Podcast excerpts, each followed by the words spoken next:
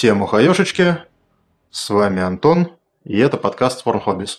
Мы давно с вами друг друга не слышали, наконец-то возвращаемся к практике интервью, и сегодня я в гостях у Ивана Сухенко. Ваня, привет. Здравствуйте, уважаемые слушатели. Вань, я с тобой познакомился, когда, ну, точнее, впервые я тебя увидел на кажется, 15-летии центра Кьян, центра карате, где ты участвовал в показательных выступлениях и свернул всех э, в красивый бублик. Дальше мы с тобой познакомились уже, по-моему, на каком-то дне рождения. Я тебя многократно встречал и общался на тему бега, и потом на тему собак, и на тему боевых искусств мы пару раз проходились, по-моему. А, но глобально я тебе мало что знаю. Поэтому, если можно, расскажи о себе то, что ты сам считаешь интересным, полезным и возможным рассказать. Да, меня зовут Иван Сухенко, мне 48 лет. Большую часть жизни я живу в Москве, и большую часть жизни я содержу собак, я их очень люблю. Хотя этим, конечно, мои интересы к жизни не ограничиваются. Я много лет занимался боевыми искусствами и сейчас испытываю к ним симпатию, но из-за травм э, уже не могу активно так заниматься, как раньше. В 2014 году я внезапно для себя почти в 40 лет побежал и бегаю до сих пор. Я любитель бега и бегун-любитель. А также я э, являюсь вице-капитаном э, бегового клуба Микеле Running Club Moscow. Это филиал э, московский большого международного бегового клуба Микеле Running Club. Спасибо большое. У меня есть в списке вопросов вопрос про этот клуб, потому что я помню, что вы совмещаете любовь к пиву и любовь к бегу. Это классное сочетание, которое не всегда понятно, как оно сочетается для людей со стороны. И поэтому первый вопрос немножко приходит со стороны. Я знаю, к чему своих детей готовили родители вот, там, ребят моего возраста, они хотели, чтобы мы были врачами, экономистами, юристами. Я знаю, что мы сейчас своих детей готовим, мы хотим, чтобы они были айтишниками, креативными людьми и чем-то подобным. Вот э, людей твоего возраста родители к чему-то вообще готовили? Были какие-то ожидания? Или вот вы выпустились из школы, и дальше вы могли, в общем-то, сами выбирать, чем вы хотите заниматься? Мне в каком-то смысле повезло. Мои родители предоставили мне максимум возможного выбора. Еще даже будучи ребенком и подростком, э, у меня было довольно э, широкое поле для деятельности.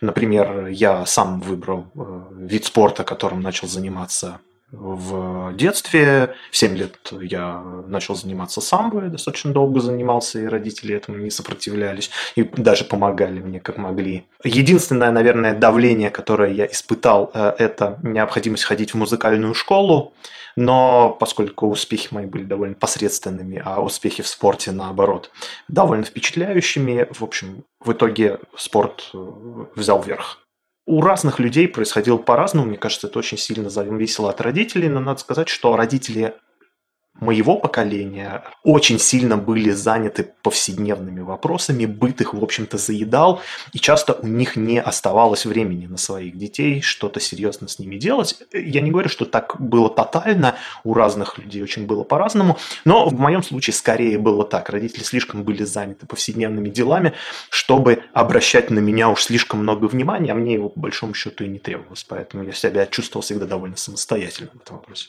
Интересное такое различие. Спасибо большое. Но я тогда, с твоего позволения, зацеплюсь сразу за спорт. Точнее, я сейчас э, я задам вопросы про музыкальную школу. На каком инструменте ты все-таки играешь или не играешь. А второй вопрос касательно самбо. Ну, 7 лет – это достаточно юный возраст, чтобы осознанно принимать многие решения. Как ты пришел именно к самбо? И, наверное, тогда сразу развивая дальше тему боевых искусств, как ты дальше от самбо пошел к следующим каким-то итерациям, в том числе к карате и прочему? Я был э, в 7 лет уже довольно самостоятельным. Я пошел в школу в 6. Я был в своем классе единственный такой шестилетка. Вот. И, ну, значит, соответственно, когда я начал заниматься самбо, я уже во втором классе учился. Мне в каком-то смысле, конечно, повезло. Меня привели родители в секцию самбо, которая была относительно недалеко от дома, в зоне, что называется, пешей досягаемости. И там мне, мне чудесно повезло. Я попал к очень хорошему тренеру, э, к Сергею Леонидовичу Ромченко, мастеру спорта СССР по самбо и дважды чемпиону СССР. А он был и по сию пору остается, прекрасный человек, жив, до сих пор тренирует детей. Это прекрасный тренер, именно детский. И у меня стало здорово получаться, э, поэтому все сложилось, э, звезды все сложились достаточно успешно. Вот. И дальше оставалось только слушать внимательно тренера, э, слушать маму, кушать кашу. И, в общем-то, так или иначе, результатов каких-то можно добиться. Хорошо получаться, это значит, что ты участвовал в соревнованиях, ты занимал призовые места да. и, вероятно, получил какой-то уровень кандидат мастера спорта, да. мастер спорта. Мастера я не выполнил, э, выполнил кандидата, но на первых уже действительно серьезных э, соревнованиях и получил травму, которая э, завершила мою борцовскую карьеру. Потом была армия. Ну, точнее, не совсем так. Уже параллельно с самбо возник интерес к карате, тем более конец 80-х Э, это было время взрывного интереса к карате, поэтому параллельно с э, спортивным самбо я э, занимался и карате. А после армии выяснилось, что продолжать карьеру борца невозможно, а вот продолжать занятия карате вполне было можно, и я сосредоточился на карате как на основном виде боевых искусств. Один из моих бывших преподавателей по фехтованию, он рассказывал, что в его бытность военнослужащим какой-то единой системы рукопашного боя принято не было, и по большому счету в каждой роте учили тому, чем владел офицер за нее ответственный. То есть где-то учили боксу, где-то самбо, где-то карате. Какой опыт ты получил с точки зрения рукопашного боя, ну, боевых искусств э, в армии? Я так краем уха слышал, что ты служил в оперативном отряде пограничной службы, имел ли это какую-то специфику вот, в плане подготовки. И касательно карате, куда ты пошел? Это была вот эта известная центральная школа карате или это было какое-то другое место? Ну, что касается армии, то э, соотношение армии и карате или армии рукопашного боя, оно очень интересное и контринтуитивное. На самом деле нигде в армии, даже в отрядах специального назначения, в частях специального назначения системно ни карате, ни какими-то видами рукопашного боя не занимаются, потому что, вообще-то говоря, это не нужно. Армия, современная армия, она не такая, как в XIV веке. Никто в рукопашную друг на друга не ходит. А, существует оружие, стрелковое, не стрелковое, существует вооружение, существует огромное количество техники, и хотя бы освоить его освоить э, взаимодействие там, в составе минимального подразделения, э, освоить тактику на поле боя, на это все уходит огромное количество времени. Поэтому э, в век огнестрельного оружия заниматься системно э, рукопашным боем контрпродуктивно. Поэтому рукопашный бой изучают э, скорее как метод физической подготовки и отчасти морально-волевой, но не как способ достичь каких-то реально военных, в военном смысле целей. Вот, это надо очень понимать. И в армии, и там, где я служил, я служил в пограничных войсках в отряде специального назначения, вот, изучение рукопашного боя – это всегда заслуга энтузиастов. Есть энтузиаст, значит, все занимаются тем и так, как этот энтузиаст хочет и может. Нет энтузиаста, не занимаются ничем, но я не скажу, что это плохо. Вот эти показательные разбивания бетонных плит, которые кладутся на пресс бойца, которые еще, возможно, там согнут в три погибели, что эти показательные выступления, в общем-то, потом не ожидается, что люди точно так же будут прошибать бронированные двери бункеров. Я открою секрет, а, поскольку часто эти а, показательные выступления поставлены на поток, то реквизит для этих выступлений делается следующим образом. А, разводится крепкий очень раствор соли, а, бетонный блок или кирпич опускается туда на несколько часов, после этого он в ближайшем холодильнике замораживается, потом он сушится тряпочкой и, собственно говоря, такой холодненький, приятный выносится непосредственно в зону показательных выступлений и, в общем, при не очень напряжении большом сил, но зверском выражении лица легко ломается на радость э, публики и, к счастью, участников этого показательного выступления. Спасибо большое. Я надеюсь, что все еще эта тема позволяет нам, тем не менее, не вешать плашку 18+.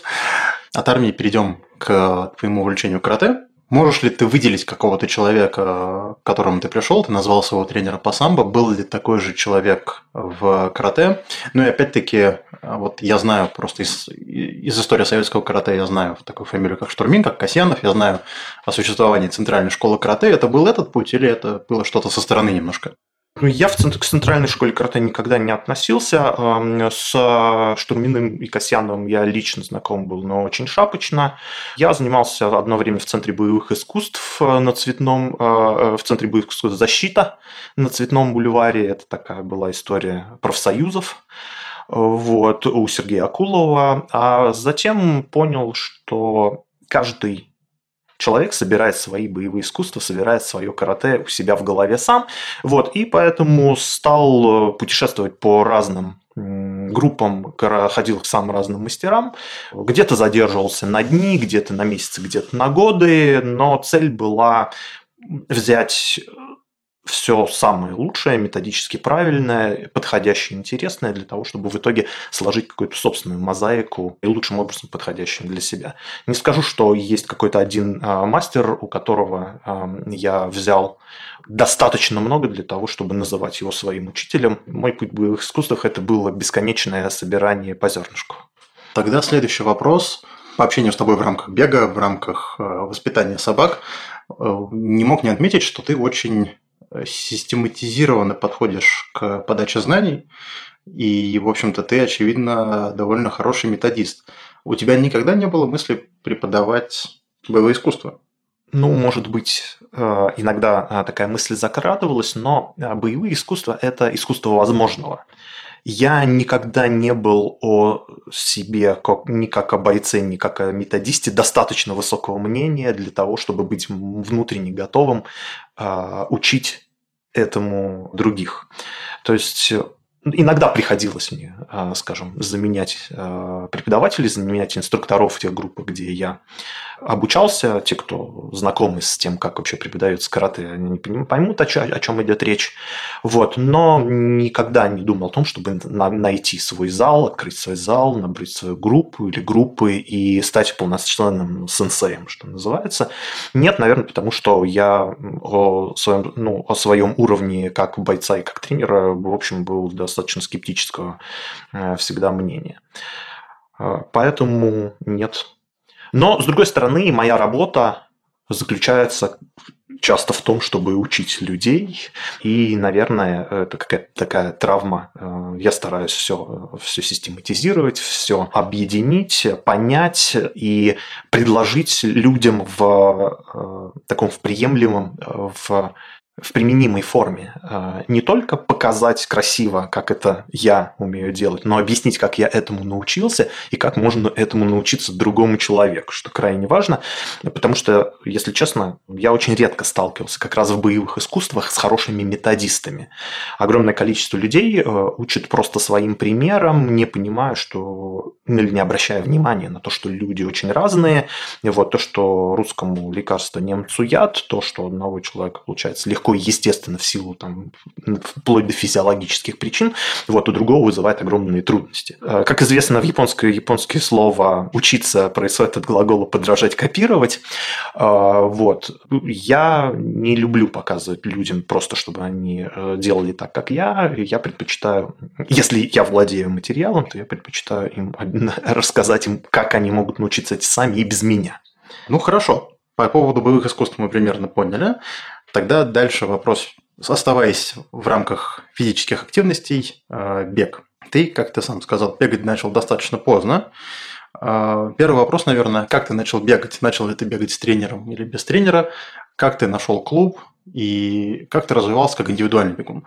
Касательно твоих, э, твоего статуса лидера общественного мнения и интеграции в бег, я спрошу дальше. Надо понимать, что я же занимался спортом, занимался спортом с детства, соответственно, бегать, э, в, смысле перебирать ногами ритмично, э, я-то делал это довольно-таки давно, но я никогда не делал это системно, мало того, что все мои тренеры и по самбо э, в детстве, юности, и по карате во взрослом возрасте, они все как один, как будто сговорились, они сделали все, чтобы бег я ненавидел. Я был вынужденным заниматься, но никакого удовольствия мне это не приносило. И так продолжалось достаточно долго, пока я не столкнулся с одним очень увлеченным бегом человеком. При совершенно удивительных обстоятельствах я поехал на корпоративное обучение а, в Шотландии, вот в городе Глазго. А, мы оказались внутри одной учебной группы. И вечером однажды за разговором, за стаканчиком виски, он сказал очень интересную фразу, которая все изменила. Он сказал, ну вот смотри, тебе скоро 40 лет. А что ты добился в этой жизни? Я сказал, ну, там, вот, это, это, там, не знаю. А он говорит, а марафон сбегал? Я говорю, ну вот нет, в горы ходил, там, в боевых действиях участвовал, еще что-то такое. А вот нет, э, с парашютом прыгал, а марафон нет. Он говорит, ну так смотри, еще не поздно. И э, вернувшись в Москву, я подумал, что действительно еще же не поздно. Я поехал в магазин, купил кроссовки, э, костюм спортивный, поставил себе в телефон приложение трекер, которое учитывает про, про километры, которые я пробежал, и начал бегать. Вот. И здесь-то и открылся для меня весь чарующий мир бега, потому что я, как подавляющее большинство людей, воспринимал бег как чрезвычайно скучное, однообразное, тяжелое и полубессмысленное мероприятие, которым, если только заниматься, то из-под палки, а оказалось, что все это ложь. На самом деле бег – это очень интересно, это очень разнообразно, это вызов для пытливого ума, потому что, несмотря на все успехи науки, у нас до сих пор нет никакой единой системы тренировки в беге. И а, для человека, который, например, хочет тренировать себя сам, для него это интеллектуальный вызов в том, как организовать свою тренировку. Бег невероятно позитивно влияет на работу интеллекта. Э, это очень такая духовная практика, потому что позволяет э, много времени оставаться наедине с самим собой и так далее, и так далее. В общем, открылась бездна звезд полна, звездам числа несть бездне дна. Примерно так можно сказать. Но еще был один момент, который меня прямо резанул очень здорово. Дело в том, что бег, он очень объективен. Огромная проблема боевых искусств в том, что они субъективны. Во-первых, довольно шаткая методика, которая не позволяет тебе часто понять, в какой момент у тебя количество повторений перейдет в качество. И там, например, ну, на соревнованиях или в учебном поединке я там победил Васю, я молодец. А вдруг Вася там торопился, или у него травма, или похмельный он был, или еще какая проблема. Не очень все понятно. То есть нужно это делать, повторять, повторять много-много раз, а чем больше ты это раз повторяешь, тем больше у тебя травм тоже нехорошо, потом надо травму лечить. В общем, боевые искусства при всем том, что это тоже огромный целый мир, они не очень объективны. А с бегом все невероятно объективно. У нас есть линейка и секундомер. Вот мы бежим вот столько за такое время. И это позволяет все время понимать, в каком месте ты находишься и строить планы. На сегодня, на неделю, на год, на жизнь. Я понял концепцию, наверное, надеюсь, о которой ты говоришь, о том, что длительное пребывание наедине с собой – это, в общем, определенный интеллектуальный вызов для человека. Но я помню, что ты рассказывал, при том, что я тоже сделал марафон, я, мне кажется, ни разу не ловил это состояние эйфории. Ты мне когда-то рассказывал, что есть такое понятие, про него пишут другие люди, а, эйфория бегуна. Расскажи, пожалуйста, про это, что это такое для тебя. И все-таки немного подробнее. Это очень красиво звучит, что это интеллектуальный вызов, это возможность э, интеллектуального и духовного роста, можешь уйти чуть в более понятные дефиниции и чуть более прикладные. Давай я начну с Runners High, известно э, также как торч бегуна. Это очень интересное, очень плохо исследованное э, явление, и о нем не принято говорить среди бегунов, примерно так же, как и среди дайверов не принято говорить об азотном наркозе. Хотя все об этом знают. Вот. Э, среди бегунов Рандерс Хай тоже не очень принято э, обсуждать. У дайверов есть такая история э, из-за того, что под давлением газы в крови растворяются все лучше и лучше, с ростом глубины давление смеси, которой дышит дайвер, все время возрастает, так или иначе значительную часть дыхательной смеси, будь то воздух или какие-то специальные смеси, составляет азот. Он, вообще-то говоря, химически почти нейтральный, но это почти работает хорошо при атмосферном давлении нормальном что называется. Вот, когда азот начинает в, э, под большим давлением растворяться в крови, при определенных условиях возникает явление азотного наркоза. Он, как веселящий газ, создает эйфорию. При этом если превышены э, определенные безопасные пределы по глубине, по времени, по э, составу газовой смеси, этот азотный наркоз может убить. И большое количество дайверов э, от этого погибло. Э, но, тем не менее, люди продолжают все равно нырять, продолжают нырять близко к своим физиологическим пределам, в том числе и потому, что они испытывают вот эту э, азотную эйфорию. Я сейчас очень сильно э, огрубляю, поэтому прошу прощения у тех слушателей, кто занимается дайвингом и в этом вопросе лучше ориентируется. У бегунов э, никакой смертельной опасности нет, но существует такой феномен. Если ты бежишь достаточно долго и достаточно быстро, в какой-то момент организм начинает выделять огромное количество эндорфинов, гормонов, которые вызывают ощущение действительно эйфории. Это очень индивидуально, и надо сказать, что эти переживания реально очень глубокие. А, не знаю, придется ли после этих слов делать плашку 18+, но, в общем, это похоже на такой очень затяжной оргазм. Такой по женскому типу, что называется для разных людей э, это состояние достигается по-разному. Я для себя выработал правило 2 трети, 3 четверти. То есть, либо нужно пробежать три четверти от предельной дистанции темпом 2 трети от максимально возможного для этой дистанции, либо наоборот, нужно пробежать 2 трети дистанции темпом 3 четверти. Вот, то есть, и э, в этом случае шансы на э, торч бегуна резко повышаются. У меня низкая толерантность к своим собственным эндорфинам, вот, и иногда Runners High накатывает так, что я с трудом вообще понимаю, кто я такой, и как меня зовут, и где я нахожусь, и зачем.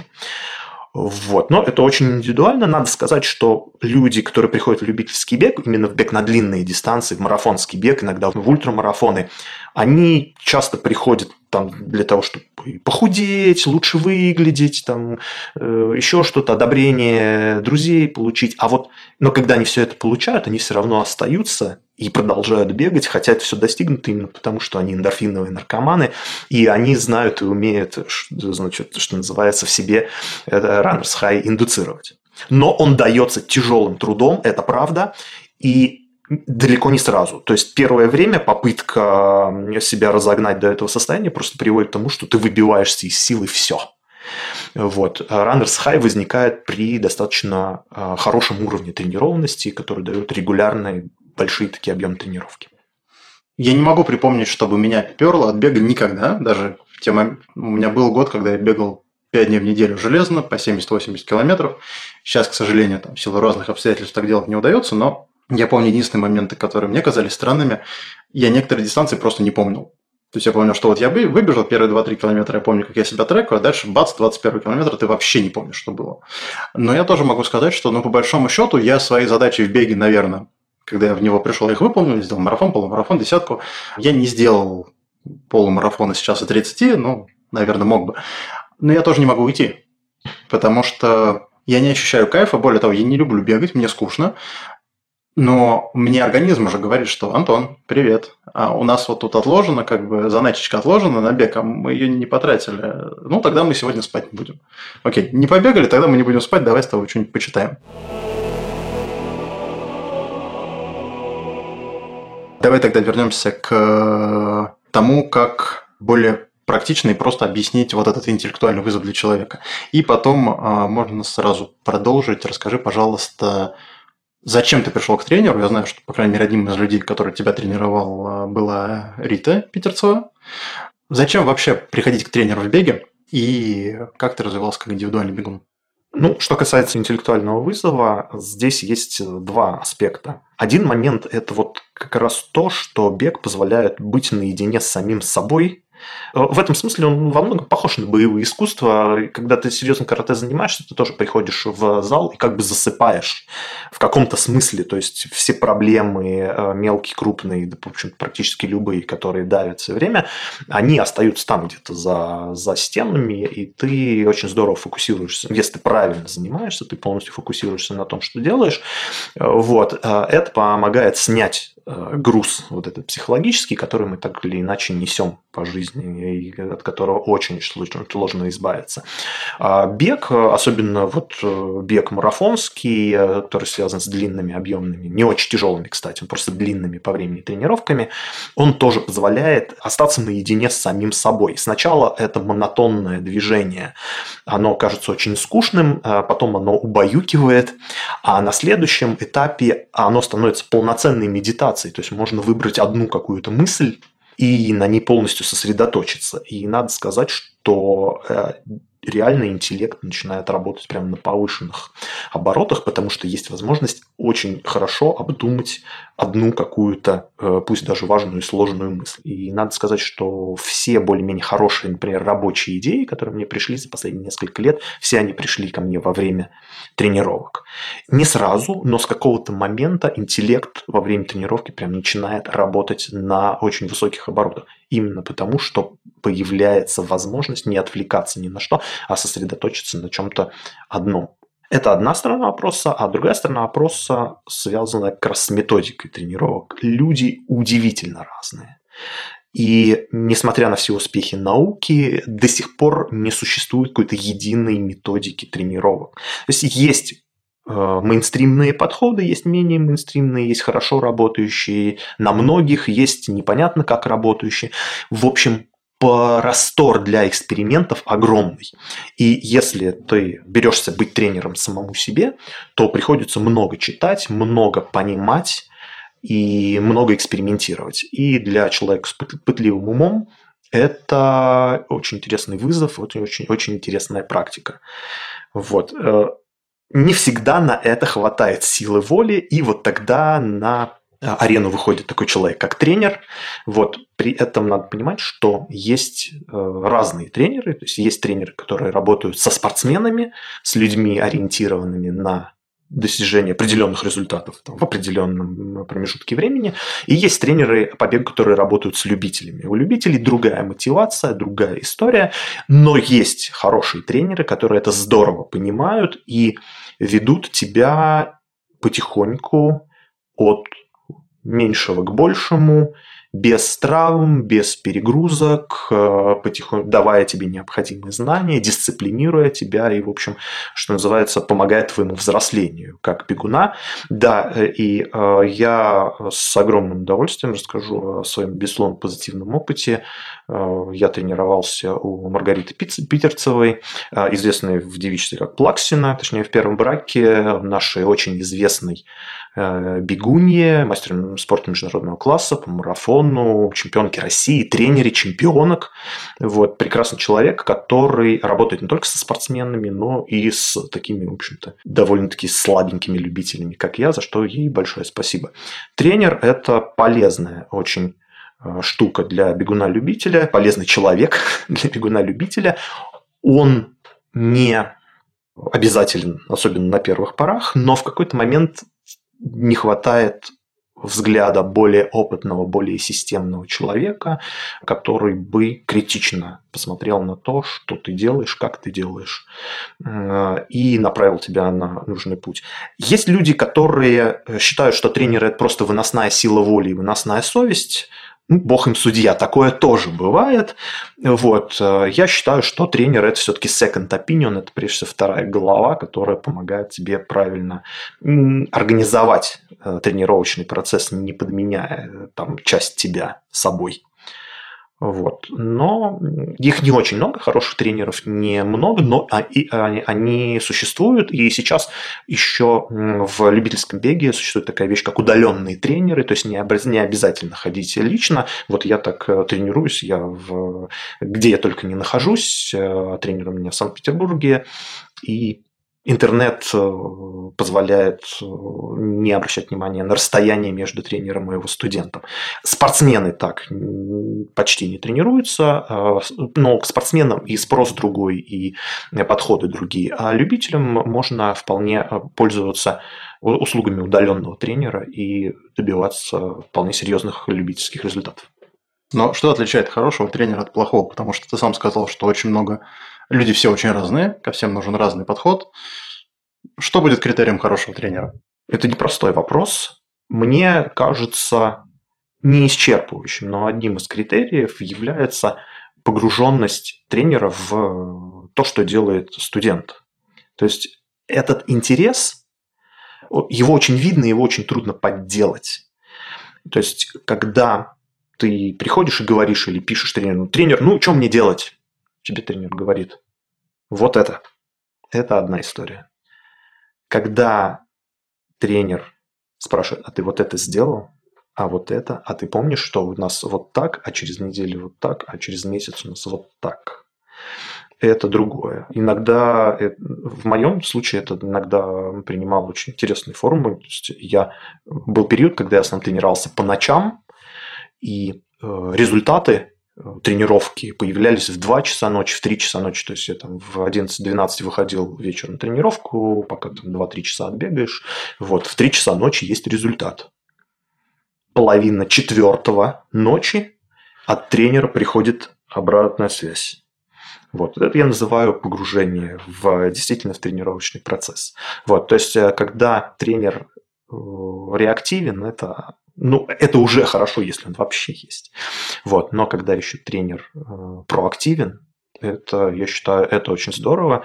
Но для этого должно сойтись огромное количество звезд. То есть э, тренер э, должен видеть в своем студенте какую-то перспективу, видеть интерес, э, видеть трудолюбие. Да, спасибо тебе большое. Я тоже вкратце расскажу. Я с тобой полностью согласен и никогда не устану рассказывать, почему я выбрал того тренера, с которым я тренируюсь и не хочу от него уходить никогда. Я тренируюсь под руководством Михаила Питерцева, мужа Маргариты. Меня к нему отправил э, бывший коллега по работе. Но что меня покорило, э, я ему написал в конце мая 2020 года, во время короны, что «Михаил, здравствуйте, я вот полтора года бегаю кое-как, там десятку сделал, хочу в сентябре сделать марафон». Он сказал, ну, хорошо, тогда мы 5 июня начинаем.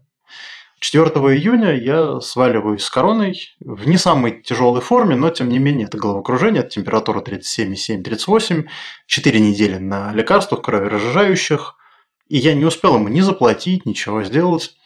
Михаил каждый день писал мне, спрашивал, как мое самочувствие, успокаивал мои какие-то истерические взбрыки, что не волнуйся, мы этот марафон пробежим, все сделаем, все будет нормально такая заинтересованность в человеке, с которым ты еще даже не работаешь, меня полностью покорила. И э, я знаю, что а Мишу и Риту ученики дифференцируют немножко по-другому, что Миша чуть более такой вольный стрелок, а у Риты больше дисциплины, больше, больше требований к ученикам. Но вот мы с Михаилом как-то совпали потрясающе. Я очень люблю клуб, который они создали. И надеюсь, что у них а, и у них все будет дальше складываться хорошо, и у нас с ними будет складываться хорошо. И это, в общем-то, созвучно, на мой взгляд, а, тому определению хорошего тренера, который дал ты. Но как мы знаем, во многих массовых видах спорта, и в беге в том числе, есть а, другая сторона жизни, помимо непосредственного участия в соревнованиях как спортсмена, некоторые люди начинают пробовать себя с точки зрения волонтерства. Я знаю, что у тебя такой опыт есть. Расскажи, пожалуйста, как ты пришел к участию в каких-то волонтерских мероприятиях и э, что это дает? Надо сказать, что любительский спорт современный вообще не э, возможен без волонтерства. Любой маломальски серьезный забег, например, там, даже на несколько сотен человек, это работа большого количества людей, э, большого количества волонтеров. Даже у нас, например, в Микеле Ранни Клабе Москва организовать забег на 200 человек – это работа десятка, иногда и большего количества волонтеров. И я очень быстро понял, как только окунулся вот в эту историю э, любительских стартов, что если ты э, соревнуешься, если ты участвуешь в э, любительских стартах, любительских забегах, но не волонтеришь, это значит, что в каком-то смысле ты делаешь это за чужой счет. Поэтому я когда у меня возникает такая возможность, э, участвую в организации э, соревнований как волонтер. Мне это кажется совершенно естественным э, делом, и к чему я всех призываю. Вот, то есть не стоит думать, что, например, если вы заплатили стартовый взнос и участвуете в забеге, участвуете в соревновании, то это все покрывает. Нет, на самом деле не так. А, огромное количество труда вложено в самый даже небольшой старт, и по большому счету этот труд не измерить никакими деньгами и никакими деньгами не оценить, не компенсировать. Именно поэтому огромное количество людей бесплатно делают а, то, что они делают для того, чтобы состоялся такой какой-то праздник спорта, праздник бега, пусть э, а, небольшой, а может быть и большой, там такой, например, московский марафон, где на там, 20 тысяч участников э, работает под тысячу волонтеров для того, чтобы люди смогли вот э, поучаствовать в большом-большом спортивном празднике и получить от этого удовольствие. Хорошо, ну тогда очень простой вопрос. Чтобы закрыть тему физических активностей, перейти к следующей, более, наверное, развлекательной теме, спойлер – это пиво. А, последний вопрос, такой по-английски to wrap up, ну, чтобы все это завернуть. Что тебе спорт дает сегодня? Что ты думаешь, он может давать обычным людям, которые не стремятся к какому-то спорту высоких достижений? И как ты сам говорил, что в начале карьеры и дальше там самбо и далее у тебя были определенные травмы, которые а, мешали развитию в некоторых видах спорта. Как адаптировать себя к тому, что со временем нагрузка, которую ты можешь переносить или хочешь переносить, она либо снижается, либо меняется ее функциональная составляющая, и какие виды спорта лучше добирать по ходу, с каких, может быть, лучше начать, к каким следует стремиться? Ну, что касается смысла занятия спортом, на э, эту тему говорено и написано невероятное количество всего, и к, мне кажется, к консенсусу люди так и не пришли. Для меня занятие физической культурой, да, я не хотел бы называть то, что я делаю спортом. Спорт – это, прежде всего, э, амбиции, соревнования, это результаты. Вот. А я занимаюсь физической культурой. Это физическая активность ради самой активности во многом. Э, спасибо тебе большое. Давай тогда перейдем к следующему вопросу. Он в данном случае неразрывно связан с бегом. Это пиво. В книге э, Строфилова «Не про бег» он пишет и, в общем-то, поддерживает ну, с юмором такую расхожую теорию о том, что пиво является отличным изотоником, если оно безалкогольное выпивается порядка 0,3 литров в день после э, бега, потому что содержит большое количество полезных минералов. Вот для тебя пиво – это изотоник, это удовольствие, это хобби, или это все вместе, и как это соединилось в Микелерс Runners Club? Контринтуитивная история. Подавляющее большинство атлетов, любителей и профессионалов, которые занимаются спортом на выносливость, то есть это бегуны, пловцы, велосипедисты, лыжники, триатлеты и спортсмены там, сопредельных специализаций. Да, я говорю о, о циклических видах спорта, известно как спорт на выносливость, где базовым характеристиком атлета является выносливость, способен, способность в течение длительного времени а, выдерживать э, определенную нагрузку. Вот. Не все, да, не все, но очень многие представители этих видов спорта, как любители, так и профессионалы, любят пиво. Почему так получилось? А, так получилось закономерно. Дело в том, что пиво делается из ячменя, как мы все прекрасно знаем, в норме. На самом деле пиво можно делать из много чего, но в норме оно делается из ячменя. А ячмень – это удивительный злак, а, который является среди всех злаковых культур, и, по-моему, вообще, возможно, среди всех растений, из которых можно что-то сбродить, чемпионом по содержанию калия. Калий – это микроэлемент, э, очень важный для работы сердца и сердечно-сосудистой системы. И, в общем, опытным путем установили, э, что в разумных пределах, да, то есть если избегать токсического действия алкоголя, который содержится в пиве, э, это, в общем, совсем даже неплохо. Вот. Пиво – это неплохой изотоник, причем очень специфический именно с большим содержанием калия при низком натрии. Вот именно поэтому хочется писать, э, если выпьешь слишком много. Пиво – это миорелаксант, ну, как раз за счет действия алкоголя. Э, поэтому после тяжелых тренировок бывает неплохо. Ну и в разумных, опять же, в разумных количествах это антидепрессант. Вот, поэтому роль пива не то чтобы велика в спорте, но и открещиваться от него ну, не стоит так получилось, что очень известный датский пивовар Миккель Борг Бергсё, он много чего перепробовал в жизни, он был э, учителем в школе, учителем химии, потом в какой-то момент решил, что он будет варить пиво, и у него здорово получалось, но интрига заключается в том, что он в юности э, был спортсменом по спортивной стипендии учился в Америке и был чемпионом Дании. Это датский пивовар, он был чемпионом Дании в беге на 800 метров. И он любовь к спорту пронес через всю жизнь и став уже известным э, пивоваром, культовым человеком в среде крафтового пивоварения, он продолжал э, значит, регулярно тренироваться. Вот. И была такая история, когда он просто позвал нескольких своих друзей э, пробежаться по Копенгагену и выпить пиво потом. И э, пришло 5 или 6 человек, и вот они пробежались по Копенгагену, вы, выпили пиво, и вдруг поняли, что это очень здорово получается. Вот, э, они хорошо пообщались и решили повторить это. Повторили раз, повторили два. И в итоге так на базе датской пивоварни Микеллер возник Микеллер Running Club. Э, клуб людей, которые любят бегать, любят пиво и любят поговорить. Поскольку пиво – это очень популярно во многих-многих странах, соответственно, там, где были дистрибьюторы, дистрибьюторы э, Микеллера, как пивоварни, э, люди тоже узнали об этой практике и начали открывать свои филиалы. И кончилось это дело тем, что а, Микеллер Running Club стал самым большим, независимым от производителей спортивной формы клубом беговым в мире. А сейчас Микеле Running Club – это на пяти континентах больше 250 филиалов. Вот, при этом он не, не, никак не связан, не зависит там, с такими грандами э, там, спортивной формы обуви, как Adidas, Nike там, и прочими, и прочими, которые тоже очень много делают для развития беговой культуры, тоже открывают большое количество клубов и баз тренировочных. Но э, Микеле Running Club – это независимая история.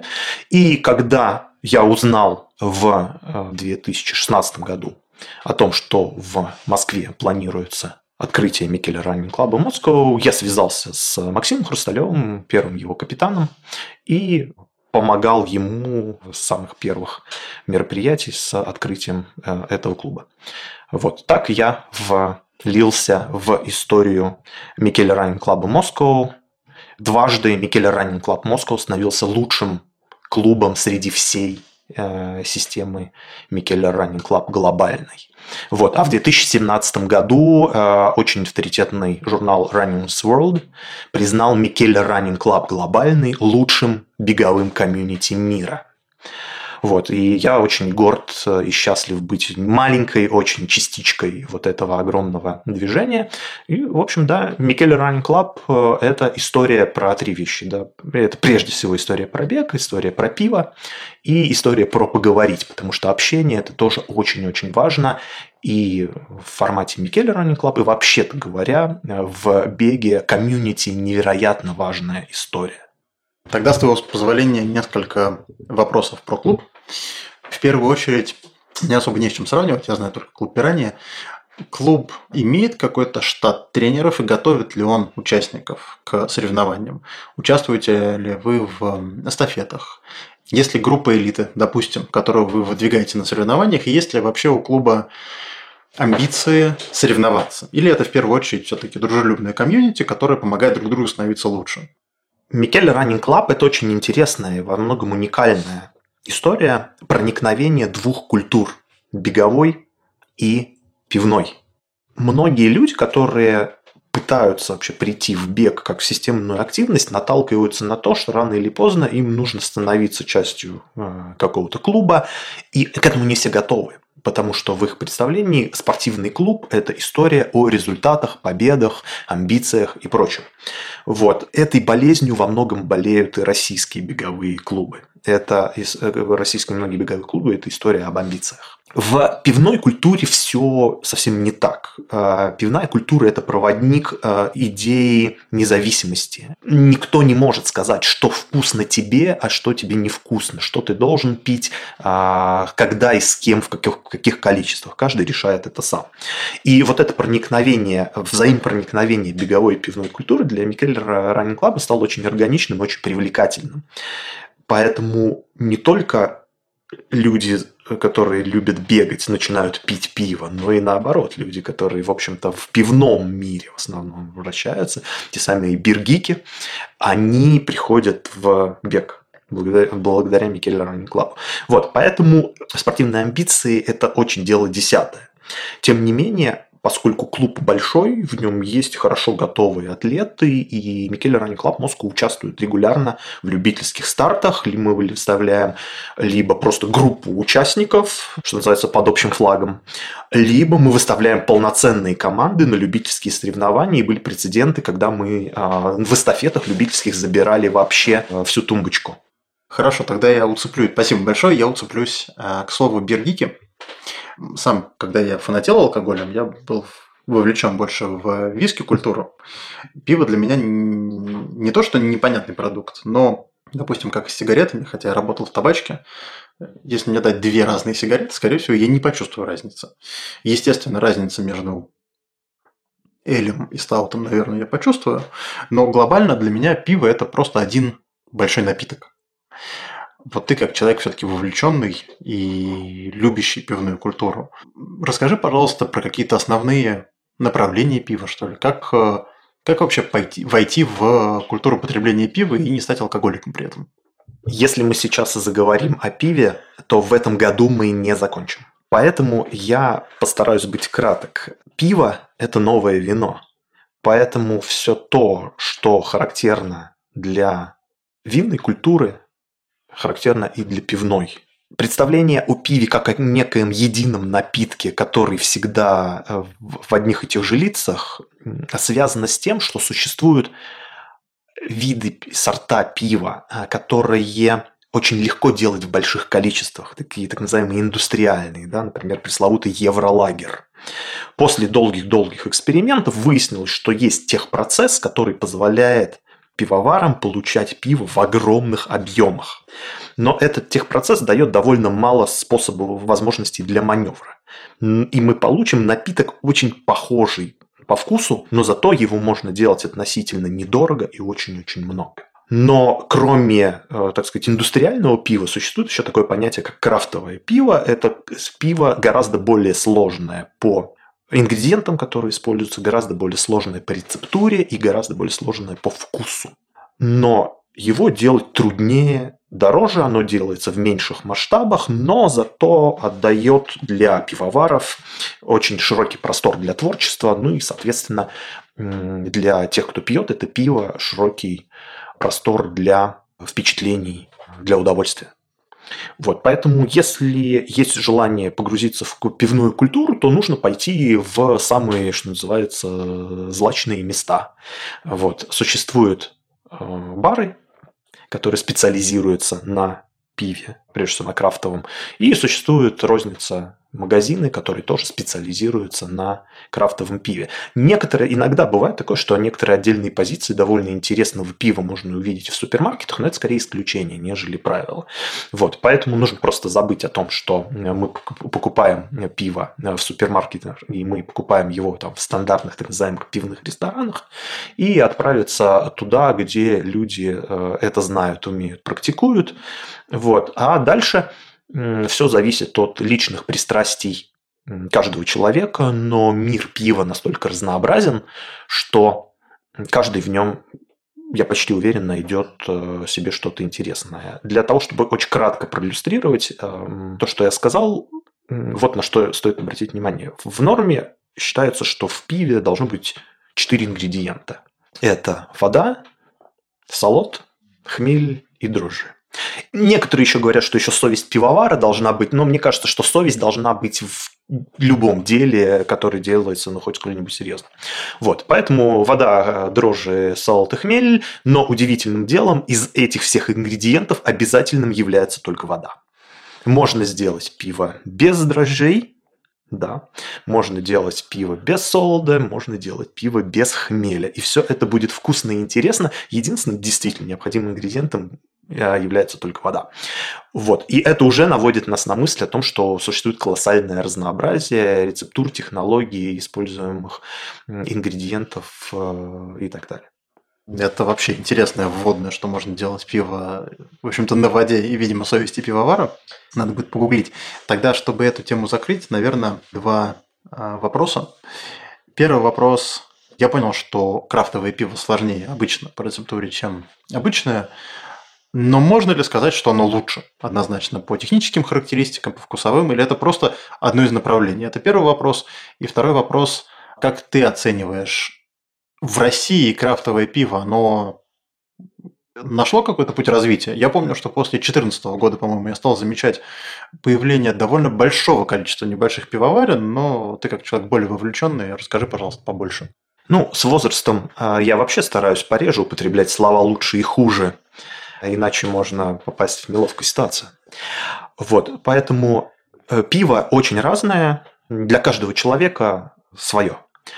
Вот. А что касается крафтового пива, да, во всем мире и в России тоже с некоторым запозданием произошел такой процесс, как крафтовая революция, когда прежде всего э, профессиональное оборудование для варки пива вдруг стало доступно. Появилось большое количество производителей, которые начали делать прежде всего оборудование для производства пива в малых, но все же профессиональных масштабах, потому что, вообще-то говоря, существует домашнее пивоварение, и если озадачиться, можно сварить пиво на кухне. Вот, только долго, сложно, довольно дорого, с нестабильным качеством. Коммерческое пивоварение на кухне невозможно. Но, тем не менее, существуют производители оборудования, можно это оборудование купить, установить, наладить и сделать пивоварню. При этом пивоварение по технологии гораздо проще, чем виноделие, например. Вот, и это привело к тому, что в какой-то момент крафтовое пивоварение, малое пивоварение стало очень популярным. Сначала в Европе, да, этот процесс пошел еще там в самом начале 21 века. В России он действительно так мощно начался где-то в году 13-14. Вот, это все привело к тому, что, например, в в 17 году в одной только Москве в месяц открывалось по несколько десятков пивоварен в Москве и Московской области, они э, стартовали, объявляли официально о своем открытии прям по несколько десятков. Вот э, инвестиционный цикл где-то три года, от трех до четырех лет, и вот в какой-то момент вдруг произошел этот бум. Сейчас, и мне кажется, интерес к крафту несколько а, снизился, но не то, что он исчез. То есть э, есть серьезная аудитория людей, которые считают, что да, хорошее вкусное пиво – это часть их повседневного образа жизни, и оно уже никуда не девается. То есть мне кажется, что здесь не закат интереса, а скорее такая стабильная плата, когда э, есть люди, которые его варят, и есть люди, которые регулярно постоянно пьют, и какой-то баланс э, в итоге найден. А, ну, тогда, наверное, остается только подождать, когда появятся нормальные гели энергетические, сделанные на пиве. А, не надо, на самом деле, ничего ждать. Они существуют уже в течение нескольких лет. Энергели не сделанные из пива, потому что в основном гели делают из мальтодекстрина. В пиво его крайне редко добавляют, хотя бывает добавляют. Вот. Но гели со вкусом пива есть э, уже довольно-таки давно. И это очень здорово, потому что многие гели, они такие приторно-сладкие, со всякими фруктовыми вкусами. Вот. А есть прекрасные производители, в частности, одна немецкая компания, которая начинается на S, делает э, прекрасные гели со вкусом лагера. Вот. И это, это очень здорово, да, потому что он не, не приторный, и особенно когда длинная-длинная дистанция, хорошо заходит. Тогда я чувствую, настало время мне вернуться в бег по-серьезному, потому что гель со вкусом пива, он сам себя не попробует. Э, спасибо тебе большое. Давай тогда перейдем к завершающей части интервью. Она касается собак. Расскажи, пожалуйста, когда собаки вошли в твою жизнь для начала? Да, пожалуй, они никогда не входили, они были сразу с первой собакой своей, точнее, с собакой моего отца. Я ел из одной миски, она была щенком, а я был ребенком-ползунком.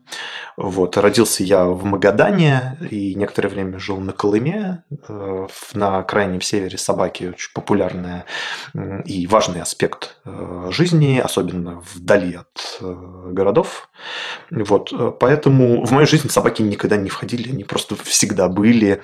И в какой-то период, может быть, не постоянно, но по крайней мере, последние 25 лет у меня постоянно есть собаки. Такой спаренный вопрос. Почему, на твой взгляд, люди, ну, в первую очередь, мы, наверное, говорим о городских жителях, а, потому что с деревни, наверное, ну, больше причин более понятных. Почему в городе многие люди заводят собак, и какую собаку, какую породу первую э, завел ты. Не та, которая вот была уже в твоей жизни, а которую ты целенаправленно завел, почему это произошло. А, когда мы договорились о записи э, этого подкаста, я сразу понял, что будешь спрашивать меня о том, зачем люди заводят собак. Так вот, у меня нет ответа на этот вопрос. Люди одомашнили собак, потому что им это было выгодно. И заводили их всегда, потому что им было это выгодно. И так было всегда, пока не кончилось потому что выгода вся пропала. По крайней мере, в городе совершенно точно. Мы охраняем и пасем гораздо лучше без всяких собак. Транспорт из них тоже так себе. Ну, насчет еды тоже такое. Вот. Смысла в этом нет больше почти никакого. Его нужно специально с большим-большим увеличительным стеклом искать. И тем не менее, все равно большое количество людей продолжает заводить собак. И вот мне кажется, что это то человеческое, что в нас есть и что э, в нас э, объединяет. Это не выгода. Это вот просто любовь такая чистая, беспримесная. В некоторых случаях э, люди заводят собак к собственной выгоде, но это такие очень-очень редкие случаи, там, служебные собаки. Там, в очень некоторых специальных случаях охотничьи собаки, и то охота это давно уже развлечение, а не способ э, прокормить себя или там какое-то дело. Вот, не, это не бизнес. Вот, поэтому я когда я спрашиваю себя, зачем я завожу собак, я говорю себе, «Ну, я человек, я, я, по-другому я, наверное, не могу. Вот. А что касается породы, которую я выбрал себя, у меня сейчас живет третье поколение бульмастифов. Когда-то давно мы с моей женой завели свою первую бульмастифиху случайно. А, это было стечение обстоятельств, э, но выяснилось, что это удачное стечение обстоятельств, вот, потому что собака соответствовала скорее нашему психологическому такому профилю. Мы люди достаточно спокойные, основательные, и э, бульмастиф это тоже такая собака, она не темпераментная, она спокойная, очень такая взвешенная, она хорошо поддается дрессировке, хорошо поддается воспитанию, если этим сколько-нибудь серьезно заниматься. Она не излишне агрессивная, не агрессивна к другим животным, не агрессивна к людям. В общем, э, это, несмотря на то, что это это когда-то была служебная собака, и выводили бульмастифов как собаку для егеря, когда-то давно, в конце 19 века в Англии то сейчас она давно уже такая собака-компаньон. Но как компаньон она очень удачная, с ней легко находить общий язык. И еще вот, если ты ночью идешь на кухню попить и наступаешь на собаку, которая лежит посреди коридора, э, то никаких травм никому не наносится, собака часто даже не просыпается. И вот это тоже очень важно. Ну, здесь, да, вот эта вот прекрасная голова лежит у меня на колене, и, в общем-то, понятно, что реагирует только когда я прекращаю ее чесать. Расскажи, пожалуйста, ты сказал по поводу воспитания дрессировки собак. Ты сам этому учился или это пришло, понимание, как этим заниматься, пришло каким-то опытным путем? Помню, как ты несколько лет назад рассказывал про свой концепт правильной собаки, что она, в общем-то, должна быть во многом автономна от человека и уметь принимать собственные решения, при этом а, как бы оставаясь в рамках каких-то норм поведения в обществе.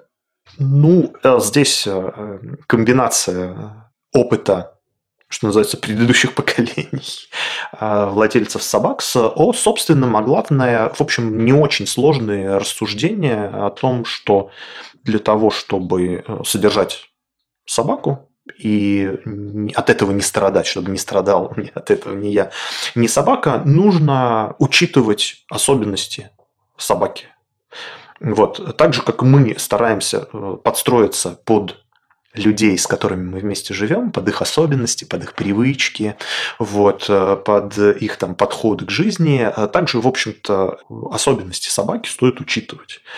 Вот. И если мы э, учитываем, там, скажем, когнитивные особенности собаки, в частности, то, например, что у нее нет чувствительности тактильной, собака не может ничто пощупать. У собаки очень короткий э, диапазон аккомодации, она плохо видит почти во всем, во всей глубине резкости, которая ей доступна. У них не очень хорошее зрение.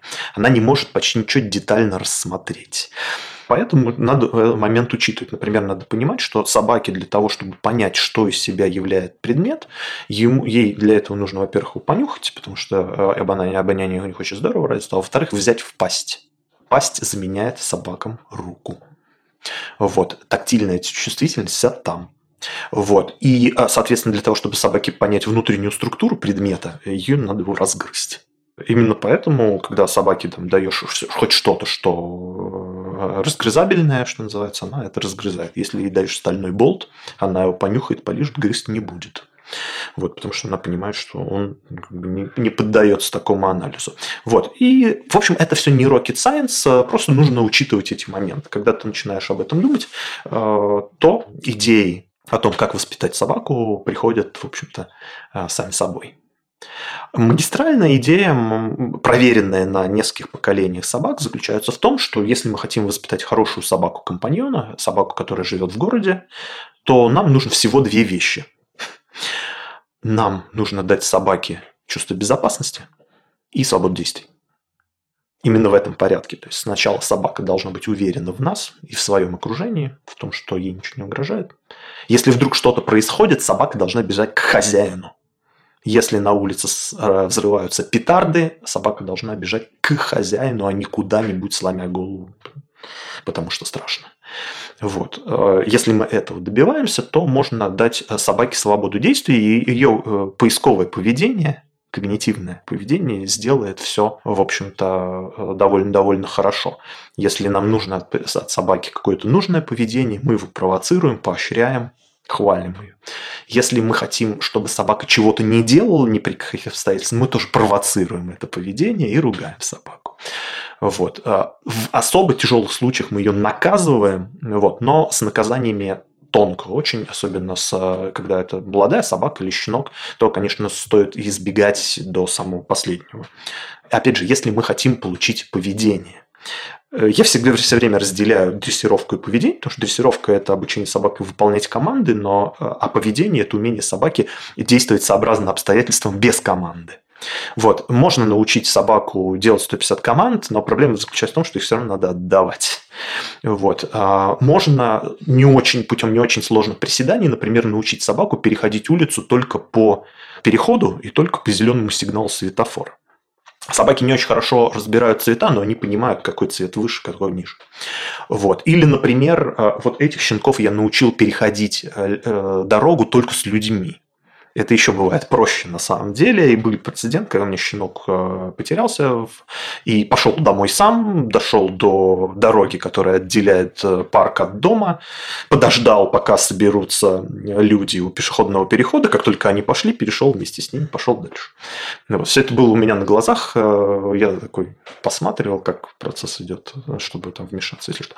Ну вот. В общем, собаку можно научить действовать сообразно обстоятельствам. Это очень сильно облегчает представляют жизнь в большом городе. Честно говоря, никогда бы не поверил, что возможно собак довести до такого не люблю это слово, но, наверное, до осознанного состояния и поведения, по крайней мере, с точки зрения человеческой логики, если бы я их не наблюдал. И э, я помню, как мы с тобой гуляли, по-моему, как раз в парке, и собаки шли четко по дорожке, немножко подвыдавливая пешеходов, которые шли навстречу, но, тем не менее, с явно четкой задачей, которую они перед собой ставили. Тогда в рамках воспитания наказания и специфического восприятия собаками, в том числе и физического какого-то воздействия, понятие какого-то гуманизма, я не знаю, доброты, морали, вот таких банальных вещей, как, там, например, сейчас популярно у людей, что, там, не знаю, детей бить нельзя, я лично эту концепцию разделяю, ну, я знаю, что раньше было по-другому. А с собаками их нужно воспринимать, особенно щенков, как детей? Или это все-таки животное, которое имеет совершенно другую природу воспитания и восприятия поступающей информации? Я сейчас скажу мысль, которая кому-то покажется крамольной, но, в общем, собака такая взрослая, это интеллектуальный уровень а, примерно 3-4-летнего ребенка минус речь. Вот. Э, поэтому, если, например, ваша личная этика предполагает физические наказания для ребенка такого возраста, то окей. Если не предполагает, тоже окей, но на самом деле собака это все-таки не ребенок. Да? То есть э, здесь существуют параллели, но не существуют аналогии. Вот. И в некоторых случаях, да, можно использовать э, физическое наказание, но с большими оговорками. Лично я использую обучение через боль, наказание при стечении нескольких обстоятельств. Во-первых, все другие способы исчерпаны и по каким-то причинам э, не удалось.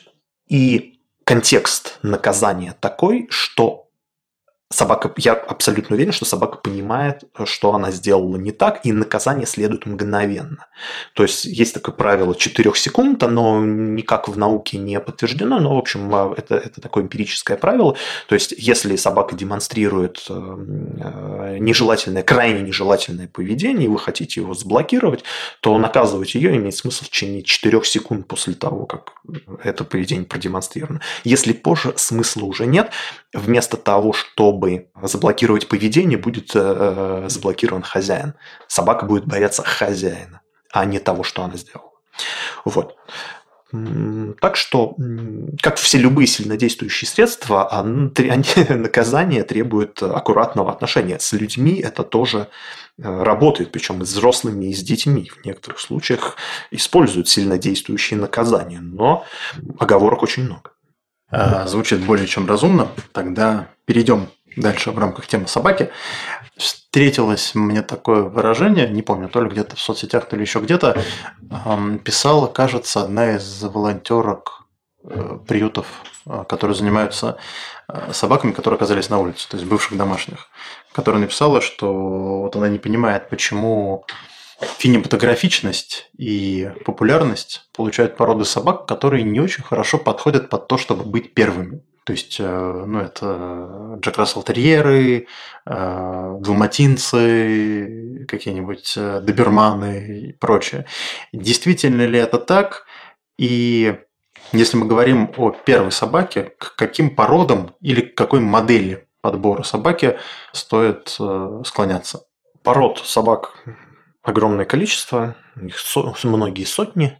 Вот. Э, если мне память не изменяет э, FCI, такая авторитетная международная э, федерация с американскими корнями, по-моему, более 200 пород выделяет собак. Я могу ошибаться здесь, не поручусь. Вот. Но собак очень много, и, соответственно, у людей есть какие-то свои фавориты, свои представления, значит, собаки, которая должна быть рядом с ней. Вот. Но действительно существует такая вещь, как породный определенный темперамент.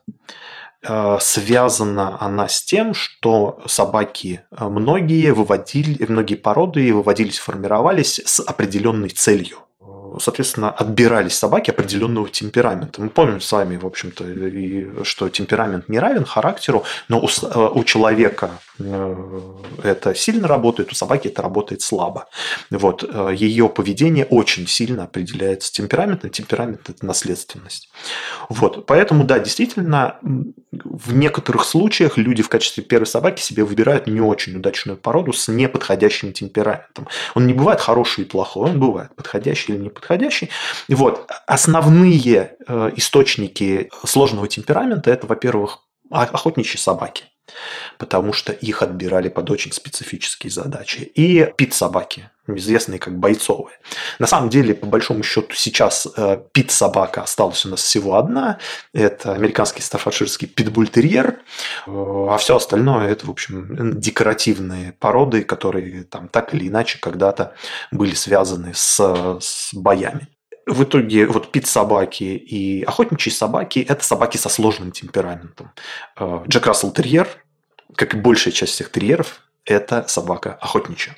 Вот, э, поэтому, заводя такую собаку, нужно быть готовым к, темпера... к тому, что у нее будет определенный темперамент.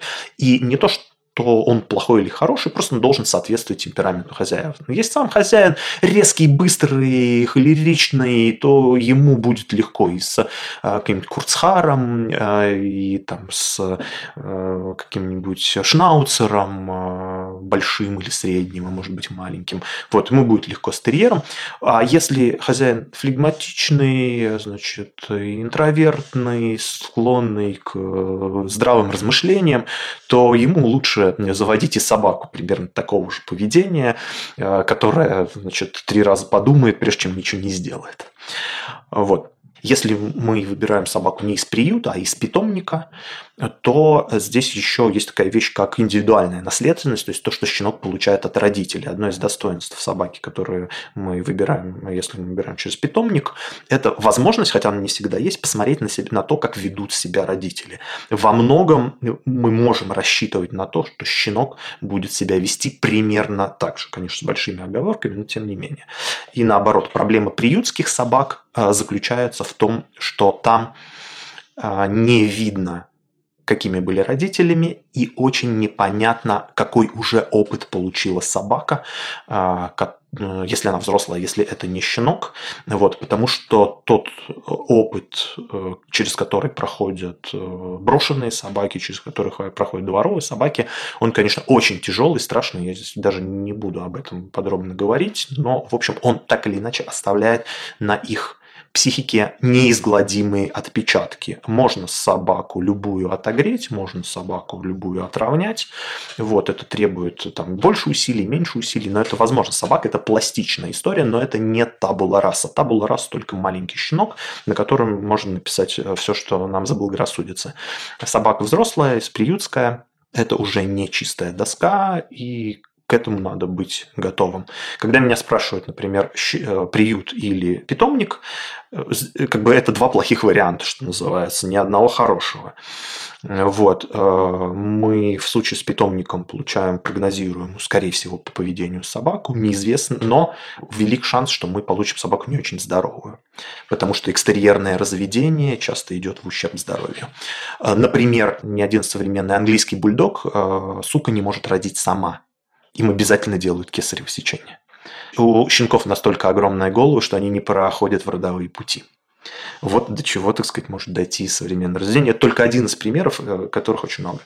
Вот. В приюте мы получим собаку неизвестно, так сказать, э, с каким опытом и неизвестно с какой наследственностью, но, скорее всего, она будет более здоровой. А нездоровые собаки на улице не выживают. Вот. Поэтому здесь каждый должен решить, какой путь ему милее и ближе. У меня сейчас живут две шпицессы, шпицини, мы их называем кошка-собаки.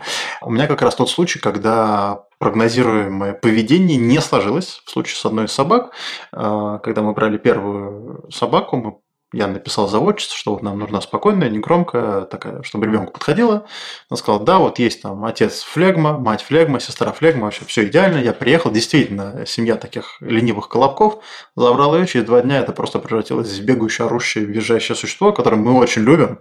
Но когда я ее привожу на передержку к той же заводчице, она говорит, я не понимаю, как так вышло. Потому что вот сестра, вот мать, вот отец, и она, условно говоря, орать начала не через месяц от того, что мы плеткой били, а просто вот через два дня она решила, что ну я же охранница, и моя задача защищать вас от овчарок, и вот у вас Акита ходит по району, я еще ей э, до нее докопаюсь. Давай тогда смоделируем ситуацию, когда мы люди, которые решили, что мы собаку хотим завести все-таки. Э, назови, пожалуйста, 5-10 причин, по которым мы могли бы передумать. И если все-таки мы готовы эти причины перейти, то с чего начать? С чего начать покупку? Даже не покупку, с чего начать подготовку, как провести ее и как собаку встретить в доме. Потому что сейчас же очень много навешано сервисов на это, в том числе там э, собачьи психологи, бассейны, я не знаю, адаптация собаки в семье, ну, все что угодно. Да, помнишь, в начале разговора я сказал, что я знаю множество причин не заводить собаку, и ни одной хоть сколь-нибудь веско ее завести. Вот, да, вам нужно, если вы собираетесь завести собаку, нужно понимать, что вам потребуется много чего. Во-первых, потребуется время. Собака требует времени. Э, уход, кормежка, воспитание, прогулки, все это требует времени. И не факт, что оно у вас в нужный момент вообще-то будет. Собака отнимает часть свободы. Надо э, это четко понимать. Э, вы не можете э, работать так, как работали раньше, вы не можете ездить отдыхать так, как ехали раньше, вы не можете встречаться с друзьями как, так, как делали раньше. Вообще ничего не можете делать так, как раньше. Придется делать как-то по-другому. Всякий раз, если вам нужно из дома отлучиться больше, чем на 12 часов, это проблема, которую нужно решать. Не факт, что у вас э, будут э, силы и способы это решать. Да? А собака – это расходы. Корма, современная ветеринария, э, аксессуары – это все расходы.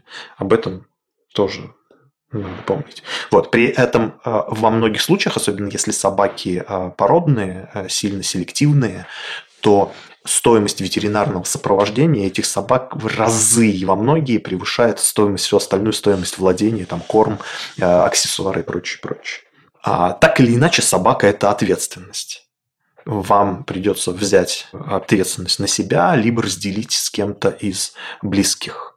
Не факт, что вы или ваши близкие вообще к этому готовы собаки болеют. Они болеют сами по себе, они могут быть источниками болезни для вас.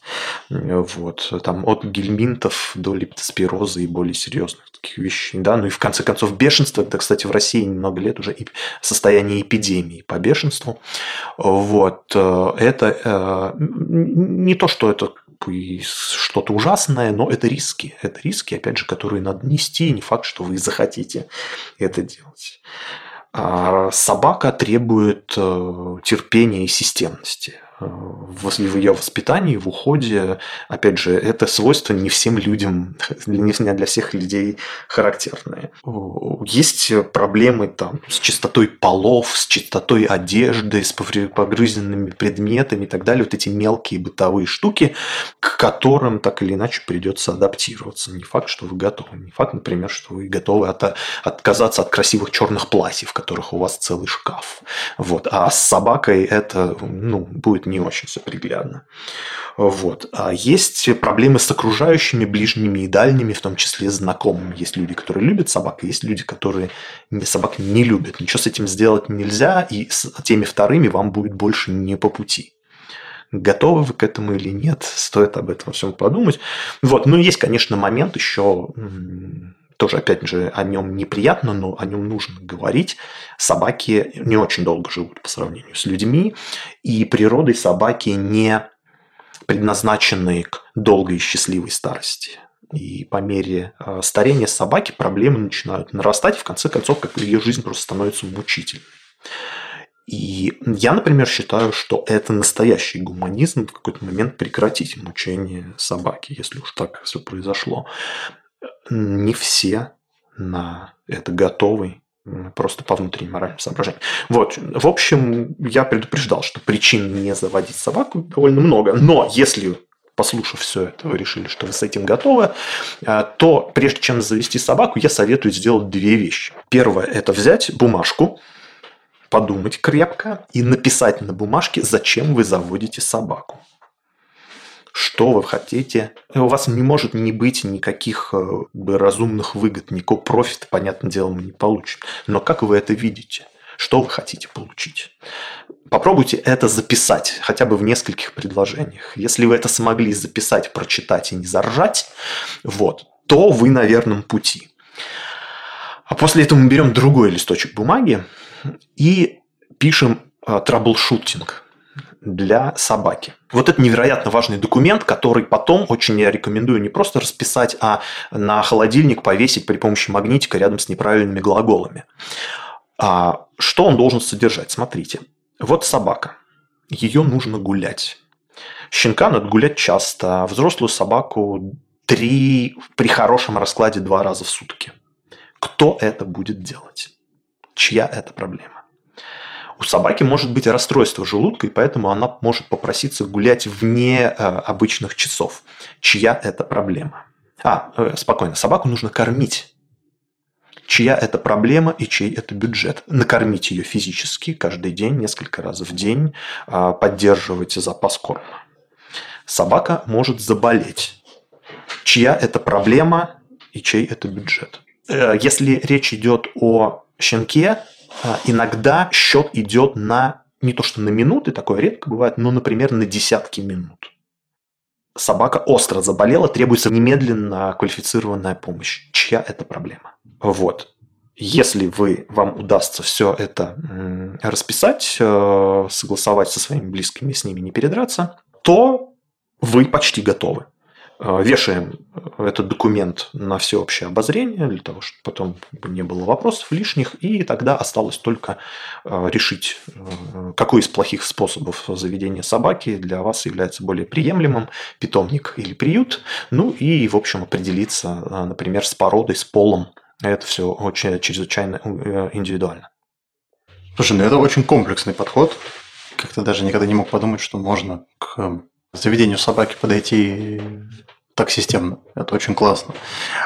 Э, дело в том, что я сейчас просто пытаюсь в очень а, короткой форме собрать все ошибки, которые делают начинающие собаководы, да, их огромное, ну, то есть а, все э, начинающие собаководы несчастные одинаковые, они все делают все одни и те же ошибки. Если вам кажется, что э, я сейчас, ну, то есть слишком слишком педантичен, слишком детален, все это не нужно, то на самом деле нужно. Э, проблема с э, содержанием собаки заключается в том, что к, заведению и содержанию собак люди подходят примерно как к сексу.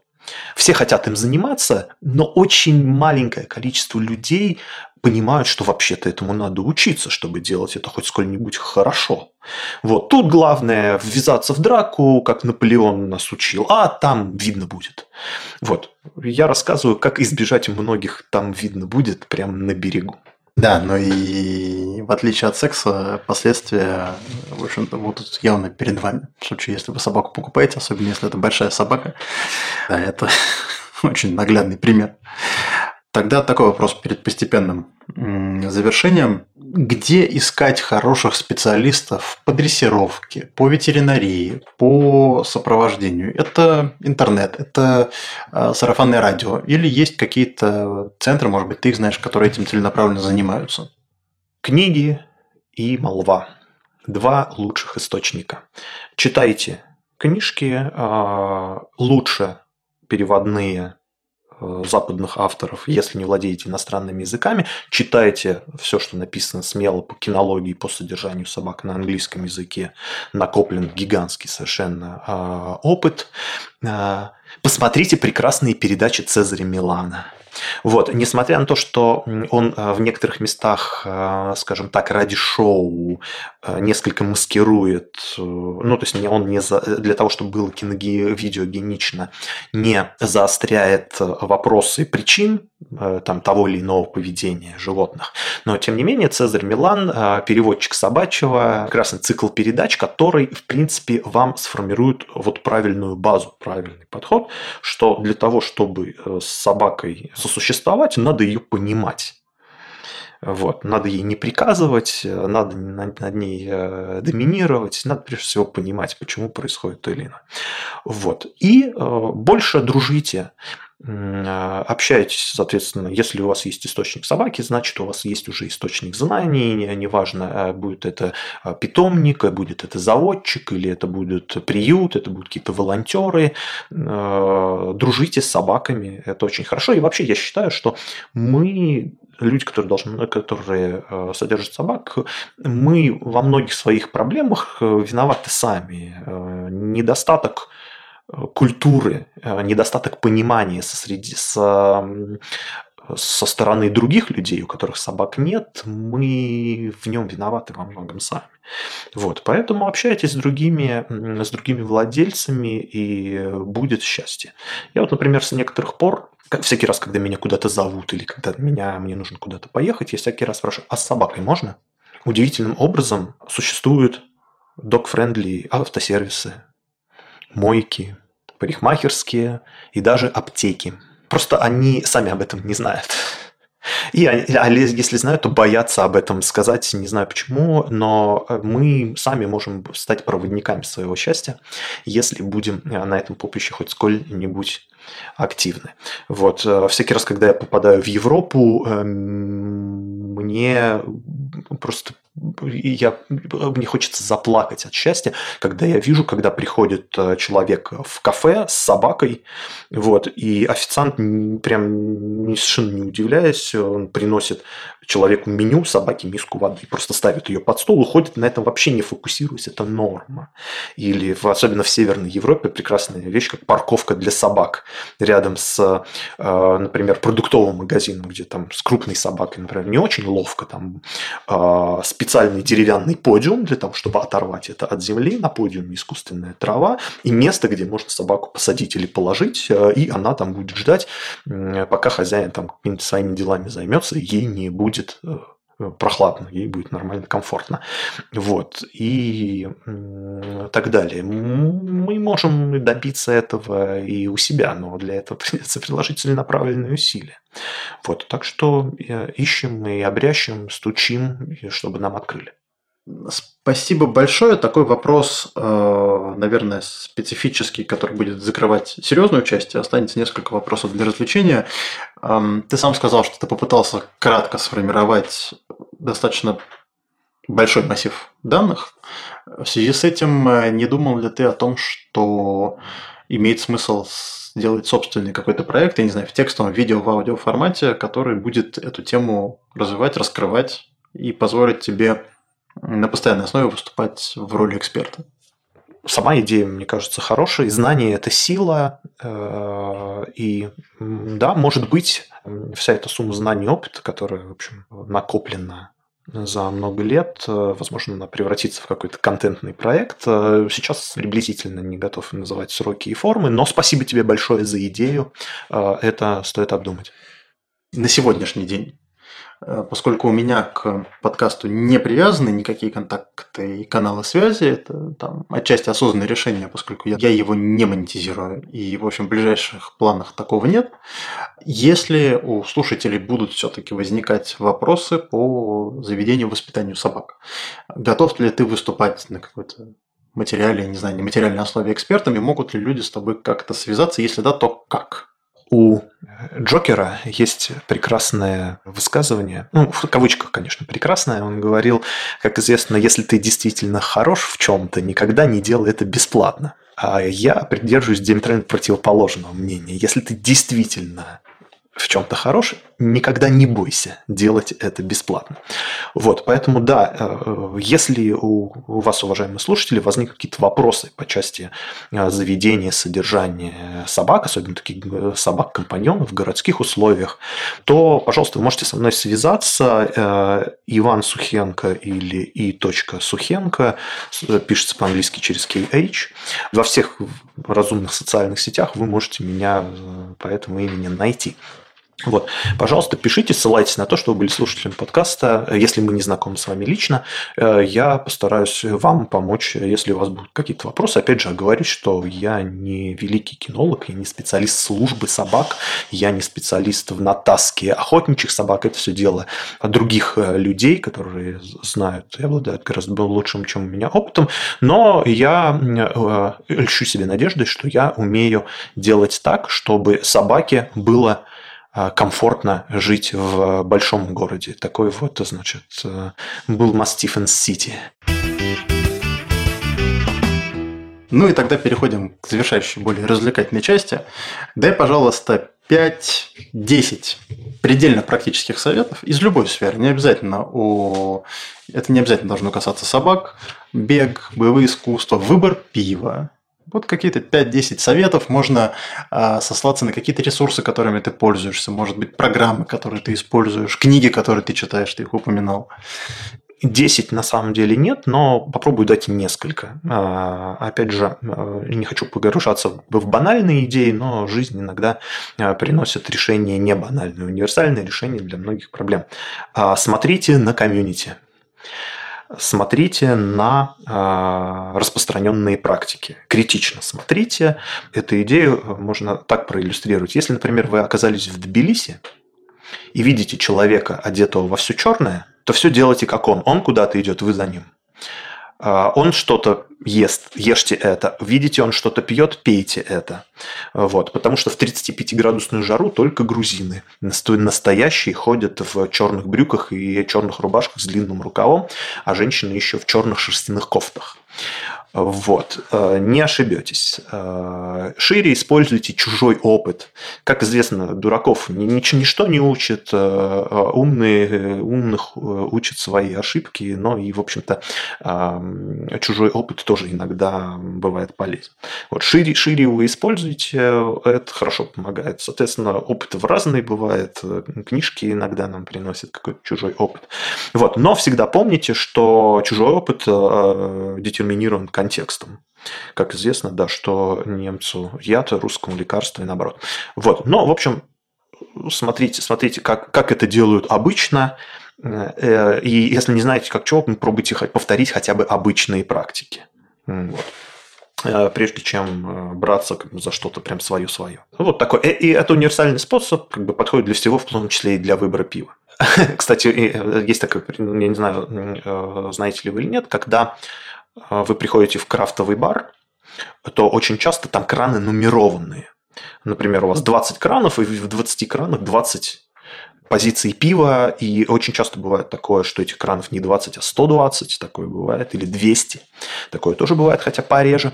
Вот, и можно прийти в крафтовый бар и не увидеть ни одного вообще знакомого названия, потому что э, так, вообще-то крафтовое пиво многие-многие десятки тысяч позиций во всем мире делается.